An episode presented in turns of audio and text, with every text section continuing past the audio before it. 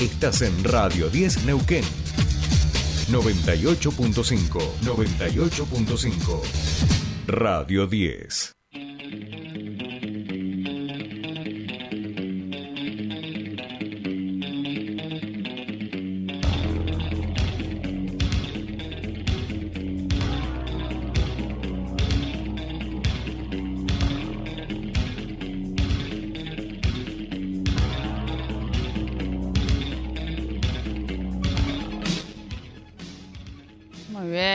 Aquí con el señor Pascual Caliquio. Ya saben que los lunes nuestros columnistas nos reciben en Buenos Aires, allí donde está Dios, se supone, donde atiende y donde todos los años se realiza también la media party, que no estamos hablando de que sea la mitad de una party, sino que tiene que ver obviamente con los medios de... Sí, muy malo, muy malo el chiste, pero bueno, había que, había que meterlo. Pascual Caliquio, ¿cómo le va? Bienvenido a su espacio. quiere venir el año que viene lo propongo para ser el presentador de la media parte y hace chistes y esas cosas. Pero por favor, usted sabe que yo me desempeñaría por lo menos correctamente, digamos. Sin duda, no me queda ninguna duda. Eh, arranco con este chiste, sí, como para, viste, arrancar arriba, muy arriba, arranco con el chiste de media party que seguro que ya el público ahí, bueno, se parte de risa, todo, ya, ya sabemos cómo es esto. Bueno, contémosle a nuestra audiencia, queridísimo Pascual, ¿cómo estás? ¿Cómo has empezado la semana?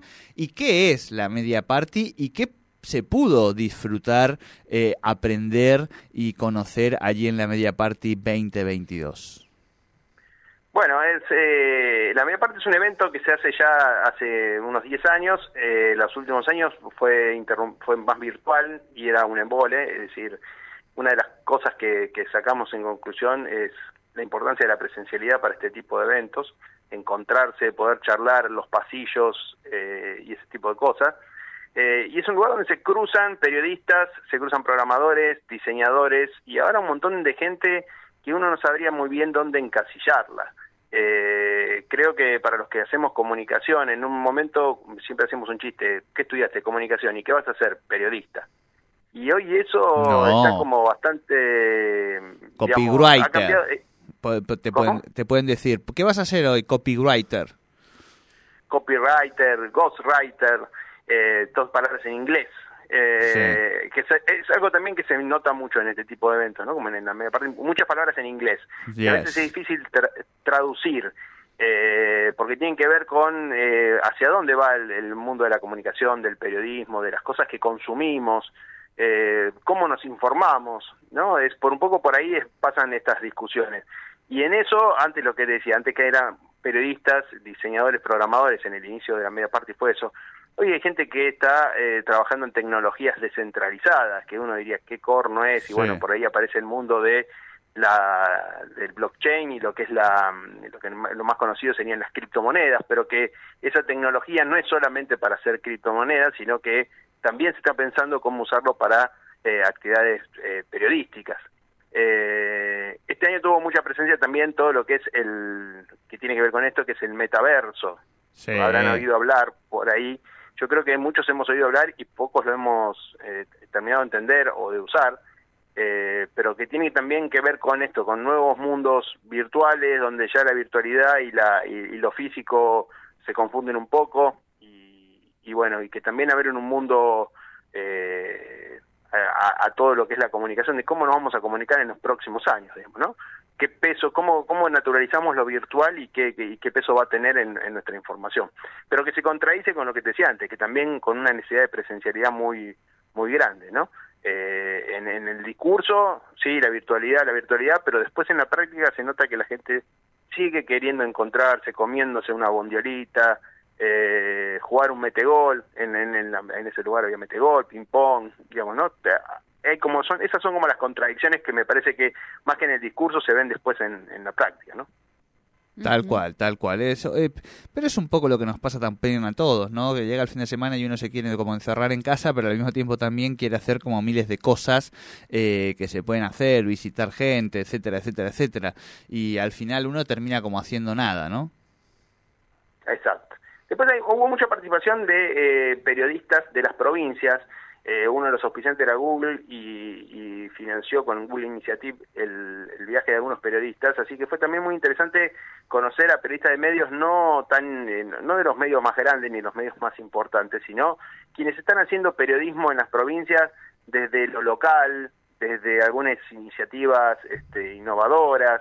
Eh, se habló mucho de, un informe que hubo de FOPEA de ciertos informativos, grandes lugares del país donde no hay producción local de noticias, ¿no? Eh, sobre todo lo más local local, digamos, no las capitales, las provincias, por ejemplo, sino, bueno, las ciudades, los pueblos, eh, qué está pasando con el periodismo en esos lugares, ¿no? Eh, las faltas de recursos, qué está pasando con el financiamiento, entonces pensar también cómo nos vamos a comunicar en, en, en esos lugares, digamos, cómo recibir información local, porque bueno, como sabemos y también lo vemos a lo largo de todo el país, siempre la información está concentrada en Buenos Aires. Ustedes saben todo lo que pasa acá, nosotros no sabemos nada de lo que pasa en las provincias.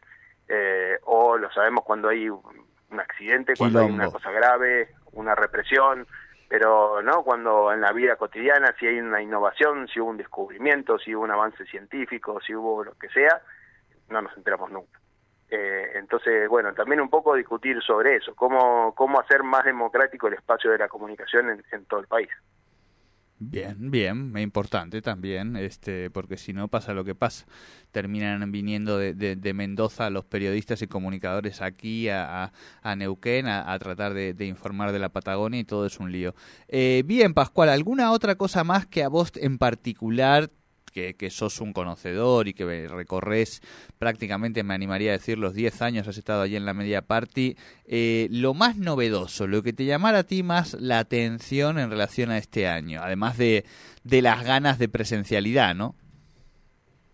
me, creo que lo más novedoso pasa por esto de las tecnologías descentralizadas que no logro entenderla, no te las podría explicar, pero pero a mí lo que más me, me, digamos lo que más me dejó pensando bueno para qué puede servir esto para el futuro eh, nosotros estamos eh, acostumbrados a, pensar, digamos, lo que está de moda ahora son las criptomonedas, ¿no? Es decir, bueno, y nadie sabe muy bien qué son las criptomonedas, salvo la gente que está en ese mundo. Eh, uno escuchó hablar alguna vez del Bitcoin o de Ethereum, pero no saben bien cómo funciona, ¿no? Este, y cómo se hace. Bueno, creo que por ahí pasaron las innovaciones más, digamos, lo que más me intrigó y, y, bueno, y cómo van a desarrollarse todos estos mundos virtuales nuevos, porque en algún momento también fueron una promesa eh, y fracasaron. Eh, ahora la tecnología se ha desarrollado más, eh, hay más posibilidades tecnológicas y, se ha abaratado algunos costos, pero todavía sigue siendo algo muy del primer mundo, digamos, ¿no? Es decir, de, los lugares donde todavía se pueden hacer la conexión de Internet funciona bien, donde digamos se accede a, determinadas tecnologías que acá todavía están lejos, pero por ahí hay como un mundo que por ahora es como una fantasía, ¿no? es como despierta imaginarios. Me pongo un casco de realidad virtual y ando por ahí y, se pueden hacer cosas que nadie todavía vio. Eh, bueno, pensar si eso va a llegar a, nosotros y, si eso va a cambiar realmente el periodismo o si es eh, puro humo, ¿no? Bueno, eso eso es cierto. Eh, algo va a cambiar seguramente. Eh, no así como nos aparece ahora en el imaginario, pero seguramente que algo cambie. Bueno, Pascual Caliquio, son las nueve de la mañana. Usted no está en Recoleta, ¿verdad? No, estoy cerca, pero no estoy ahí. Eh, tengo, tengo una anécdota muy divertida de eso, si tienen un segundo. Tenemos un segundo. Hubo, un, hubo en este día de muchas movilizaciones y mucha mucho ruido, eh, yo creo que la anécdota que se la lleva principal es la de los militantes que eh, una chica se desmayó en la puerta justo cuando fue el momento de los gases y, del, agua, se desmayó en la puerta de la casa de Cristina.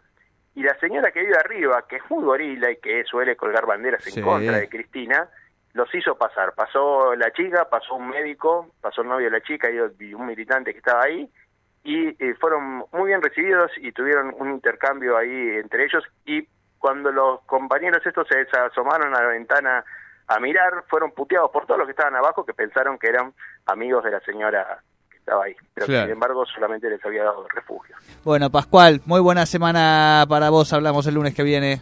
Nos vemos el lunes que viene, hasta luego.